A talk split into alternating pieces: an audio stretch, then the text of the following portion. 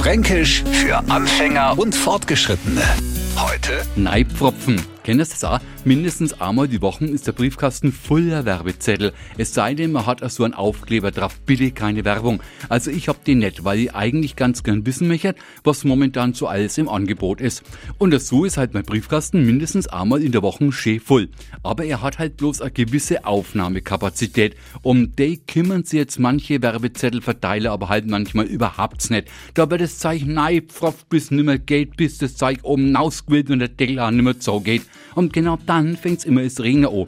Das Zeug wacht auf und der Völlinger brüllt, sag einmal, mein Day immer alles da neipfropfen. Für den Neufranken sagt selbstverständlicher, hineinstopfen. Fränkisch für Anfänger und Fortgeschrittene. Montag früh eine neue Ausgabe und alle Folgen als Podcast auf radiof.de.